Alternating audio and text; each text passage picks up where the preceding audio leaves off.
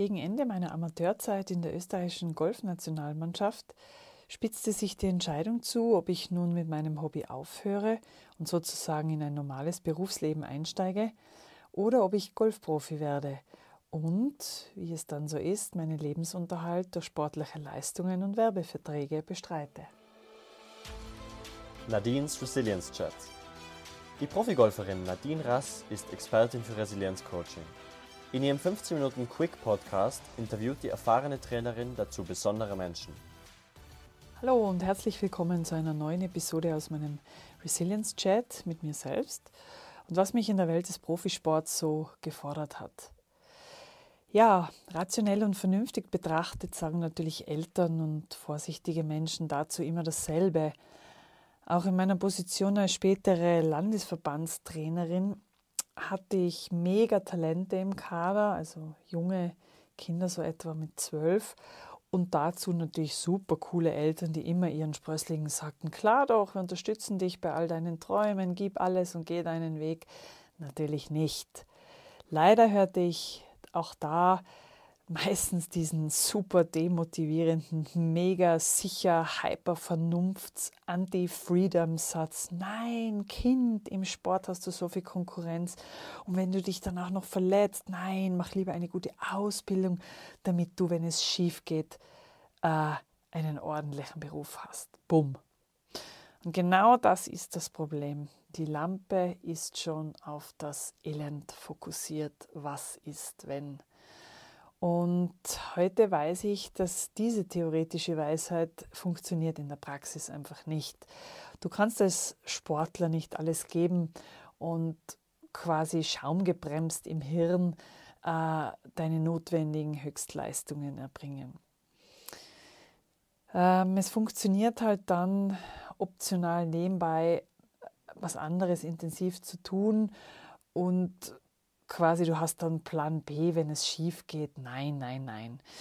Außerdem gibt es das mentale Prinzip der Self-Fulfilling Prophecy, also schief, äh, wenn du, wenn du halbherzig, sprich auf zwei Hochzeiten tanzt, dann bist du nirgends 100 Prozent.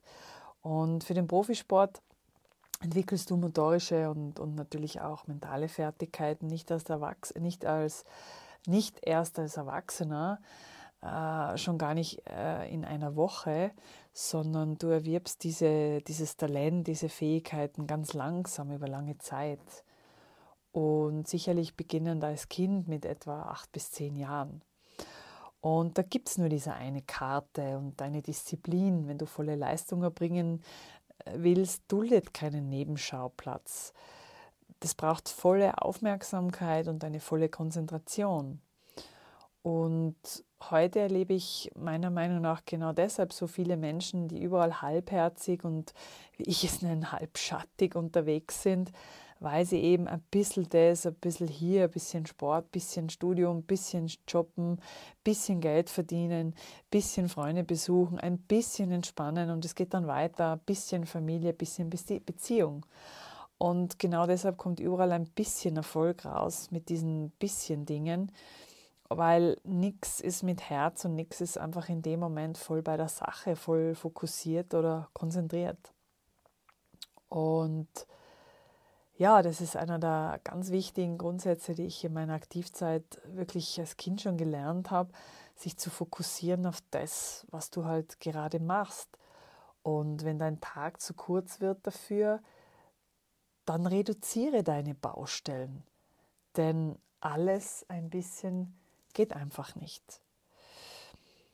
Und diese erste Selektion, von der ich eigentlich jetzt gerade spreche, ähm, habe ich wohl mit circa, ähm, wie alt war ich, 19 herum erlebt. Ich beendete dort eben in der Tourismusschule in Innsbruck äh, mit Matura die Schule und es waren sehr harte Schuljahre, also genau weil ich das tun musste als Jugendliche, was ich so eben beschrieben habe. Ein bisschen Sport, ein bisschen Jobben, ein bisschen Schule, ein bisschen Lernen und dieses wirklich bisschen war ziemlich viel, denn ich wollte eigentlich nur den Sport und mich auf das konzentrieren, trainieren und ja, das war meine Leidenschaft und auch schon in der Schule habe ich dann gleich mal festgestellt, dass man da eher outstanding ist. Der Direktor hat mir natürlich auch gleich das Messer angesetzt nach dem Motto, äh, wir sind keine Sportschule und wir machen auch keine Ausnahmen dafür, wenn du auf Turniere fliegen musst.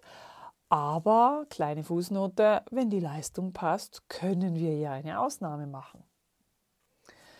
Ja, das war ein klares Statement für mich. Ähm, meine damaligen Mitschüler ernannten mich dann zeitweise zur Strebersau, aber ich habe kapiert, okay, da muss man hier Noten äh, reinbringen, damit ich eine Woche länger Winterferien habe und dafür ins Trainingslager in, in, in den sonnigen Süden Amerikas fliegen darf, Edge. Und das war mir damals einfach wurscht, was die anderen über mich dachten oder gar über mich lästern, weil ich freute mich einfach riesig auf, das, auf diese Ausnahme, habe dafür was getan und auch auf meine Teamkollegen, mit denen ich mich sehr gut verstanden habe. Und wie ich dann hörte, ging es die, diesen Kollegen auch gleich. Und was mir heute eigentlich wieder bewusst wird, ist, dass ich damals schon die ersten Erfahrungen gemacht habe, wie wichtig es ist, einerseits Prioritäten zu setzen und andererseits äh, immer wieder auf ein neues zu wundern, wie viel negative Energie neidige Menschen aufbringen können. Und ich erinnere mich natürlich an eine damalige Schulfreundin und ich kam retour und habe erzählt, hey cool, USA und ein kleines Souvenir mitgebracht und um es abzukürzen, ähm, es kam nur so Zeug wie, super, du bist ja was Besseres und bekommst frei. Zack. Nein, ich habe dafür auf ganz viel anderes verzichtet und eben nicht da und dort ein bisschen. Ich habe viel gelernt, wo ihr Party gemacht habt. Ich habe trainiert, wo ihr auf der Couch gelümmelt äh, äh habt. Und damals habe ich die Welt nicht verstanden. Heute weiß ich, nein, ich war nicht besser. Ich war anders. Und dieses anders, wenn du manchmal vielleicht gegen den Mainstream schwimmst und Dinge aus deiner Leidenschaft machst, niemand anderen störst oder ärgerst oder quälst, aber du machst etwas anders, hast du einfach auch Gegenwind. Dass du dafür sehr viel leisten musst oder auf andere Dinge verzichten musst, das ist natürlich dann eher eine einsilbige Meinung als Antwort, so nach dem Motto, ja, ja, du bist ja eh so gescheit und hübsch und bist ja was Besseres. Nein, ich bin anders. Man hat es auch nicht leichter unbedingt. Ich habe es auch gar nicht so erlebt, dass ich es immer leichter hatte, denn Leichtigkeit ähm, nutzt bei Talent recht wenig oder umgekehrt formuliert. Mein Wille und mein sportliches Talent hat mich sicher sehr weit gebracht, aber auch meine Intelligenz verhalf mir, zumindest das zu erkennen, wer sich mit dir freut und später auch an deinem Weg teilhaben möchte und sogar ein Teil davon wird, dich auch unterstützt. Und dass es natürlich auch ganz viele selbstsüchtige Statisten, wie ich sie immer genannt habe, gibt, die dir diese Disziplin oder ja, fast neidig sind und sich selber aber lieber im fetten Napf der Komfortzone herumsuhlen. Und sie beschreiben sich danach gern Opfer des Systems und es schuld sind ja immer die anderen. Und ja, das habe ich eigentlich sehr jung kennengelernt. Ähm, das ist keineswegs egoistisch oder gar rücksichtslos. Ich habe sehr wohl auf die Wünsche anderer geachtet, aber wie gesagt, ich habe recht früh erkannt, dass auch meine eigene Meinung und ein ganzheitliches Bild von einer Situation sich zu verschaffen, ja, wichtig ist und gut, um eben nicht einfach nur blind der Masse hinterherzurennen. Und ähm, diesen, diesen Abstand zu halten, also dieses eigentlich schnelle Differenzieren, zu selektieren, führt natürlich auch zu einer hohen Entscheidungsfähigkeit. Was, was tut mir gut? Was, was ist gut für mich? Und was tut mir natürlich auch körperlich gut? Und ähm, als Sportler lernt man natürlich sehr früh auf seinen Körper zu achten.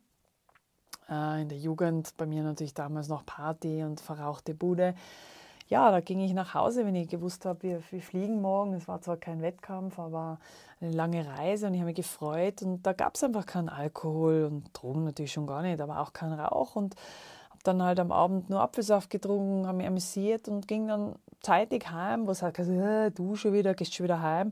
Ja, ich habe einen Teil gemacht, aber es war für mich dann einfach schöner, teilweise in der Abendsonne bei coolem Sound im Ohr nochmal laufen zu gehen und den nächsten Tag fit oder ausgeschlafen mit einem guten Frühstück zu starten. Mein Lieblingsfrühstück war immer Müsli und wachsweich gekochtes Ei, frisch gepresster Saft und ein Cappuccino mit Croissant und da war ich fit und habe Spaß gehabt am Tag, konnte mich auch sehr gut alleine beschäftigen und nichts von meinem Training und auch von meiner Vorbereitung ähm, war für mich irgendwie ermüdend oder mega anstrengend. Denn wenn ich wirklich mal müde war und körperlich gemerkt habe, boah, heute bin ich nicht gut drauf und es tut mir irgendwas weh, dann habe ich einfach Pause gemacht. Mittendrin im Training habe ich mir einige Minuten unter den Schatten eines Baumes gelegt und ähm, ja, Schmetterlinge beobachtet äh, oder, oder Wolken, wie sie am Himmel herumzogen. Und es war so simpel, so einfache Entspannung. Generell auch heute sage ich meinen Kunden wirklich mal nichts zu tun und nur eine Viertelstunde die Natur zu beobachten in ihrer Schönheit ist ein unglaublich toller Entspannungsmoment. Ja, denn heute leider ganz viele verlernen, verlernt haben. Und auch an der Stelle nochmal die klare Botschaft, mach wirklich einmal Pause, wenn du müde bist und lass dich nicht hetzen und treiben von Terminen oder anderen Menschen. Ähm, du brauchst nicht Kaffee und Schokolade und Aufputschgetränke, um dich zu pushen. Gib deinem Körper einfach mal ein paar Minuten Ruhe und Stille für deinen Geist, um neue Kräfte zu tanken. Ja, ich hatte natürlich auch immer Aufgaben und Erledigungen. Selbstverständlich als Sportler hat man auch Disziplin und macht sein Trainingspensum. Aber es gab natürlich auch Tage, da gelingt dir eine Aufgabe nicht. Und motorische Aufgaben sind genauso gefuchst wie wenn du am Computer sitzt und irgendwelche Texte erfinden sollst oder irgendwelche Programme schreiben musst. Das ist genauso anstrengend. Und im Sport wechselt man einfach die, die Situation. Man hört dann einfach auf und macht eine Pause oder wechselt zum anderen Zeitpunkt eine neue Aufgabe. Und diesen Rahmen, es muss nicht immer alles nach exaktem Plan laufen. Das empfehle ich auch heute. Ja, eigentlich eine Form von situationselastisch. Es gibt immer einen Rahmen, das war mein Tag. Und da konnte ich auch je nach Biorhythmus und auch je nach Tagesverfassung meine Aufgaben verteilen und verschieben. Und siehe da, das Lauftraining zum Beispiel für mich als Abendmensch ging einfach abends leichter, viel leichter. Und herrlich, äh, wenn ich dann statt mittags bei brütender Hitze kein Techniktraining machen musste, sondern mich einfach mal hinlegen, schlafen und lesen und zum Beispiel dann am späten Nachmittag erst diese Einheit absolvierte. Ja, was ich sagen will, ist also, wenn du einfach mal was anders machst als die Masse, dann wirst du nicht immer nur zum Außenseiter, aber man eckt manchmal an, obwohl du das selbst gar nicht möchtest. Aber du spürst, dass es notwendig ist, um auch auf sich und sein Wohlbefinden und auch seinem Körper zu achten und gesund zu bleiben. Einerseits auch, um vorwärts zu kommen, aufrichtig zu bleiben und wie ich es gewohnt war, echte Leistung mit vollem Einsatz und Körper von Körper und Geist zu erbringen und sich wirklich auch von Menschen abzugrenzen, die mehr an dir saugen, wie dich ähm, ja, unterstützen, supporten. Und der Sport, also ich meine natürlich das Tun und nicht die drangehängte Struktur eines Verbandes oder sowas oder einem System, sondern die Bewegung, also der Sport, der, der tut deinem Geist und deinem Körper richtig gut. Man, man, man spürt einfach, dass, wenn was authentisch ist, da, da wird nichts schön gesprochen, da kann man nichts falsch interpretieren oder missverstehen oder weglassen. Das gibt es dort einfach nicht. Ähm, du machst es oder eben nicht.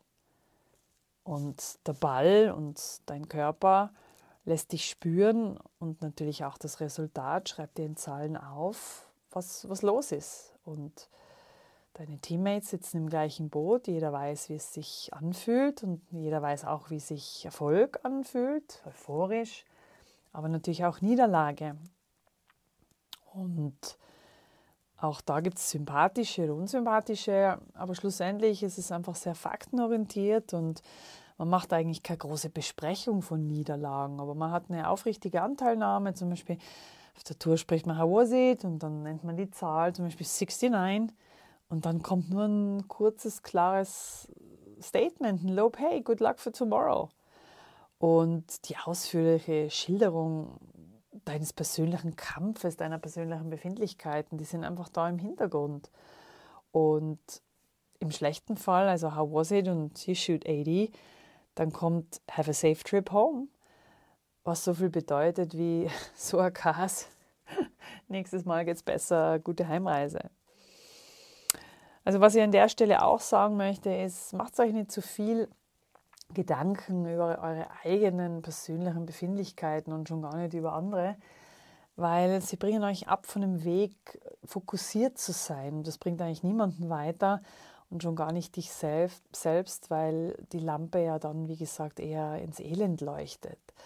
Und wenn du mal einen schlechten Tag hattest, dann lass es einfach mal sacken.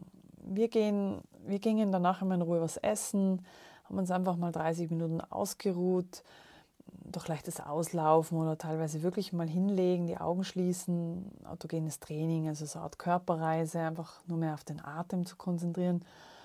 Und dann erst wird reflektiert äh, mit einem emotionalen Abstand also zur Performance und dann wird festgelegt, was optimal war, was gut war, auch an schwierigen Tagen und natürlich auch, was, was gefehlt hat. Und Danach wird festgelegt ein Trainingsplan, was machen wir, wird natürlich auch mit Coach und Caddy besprochen. Und dieses Werkzeug, diese Entscheidung wird dann übernommen und dann ist der nächste ein neuer Tag. Und da ist das Elend auch gelöscht vom Vortag. Niemand wärmt das letzte Misslungene auf, denn ihr kennt ja den blauen Teufel vom letzten Mal und du weißt schon, der will dich natürlich schon wieder daran erinnern und dich triggern mit dem Elend. Aber du vergisst den Teufel, du fokussierst dich also auf deine Lösung, du wiederholst auch diesen Weg, den, die Bewegung, den Veränderungsansatz, dein neues Motto und dann reflektierst du das auch am Vorabend, vorm Zubettgehen. Darüber wird gesprochen. Und in unserem Fall im Sport werden Bewegungen sogar noch im Hotelzimmer vom Spiegel reflektiert, in Zeitlupe, bei geschlossenen Augen und immer wieder im Geiste das Optimum wiederholt. Und das bestärkt dich, die Aufmerksamkeit wird auf das Gute, auf das Erfolgreiche gelenkt und somit vergrößert sich natürlich auch dein Glaube an dich selber. Wenn es dir einmal gelungen ist, wird das dann wiederholbar. Ja, ich hoffe, du verstehst, wie ich das so meine und dir erzähle. Ähm, ich wünsche dir eine coole Woche. Das nächste Mal spreche ich über Konsequenzen, ähm, den Druck mit Sponsoren und wie du Blender und Macher unterscheidest. Bis dahin, alles Liebe and just do it.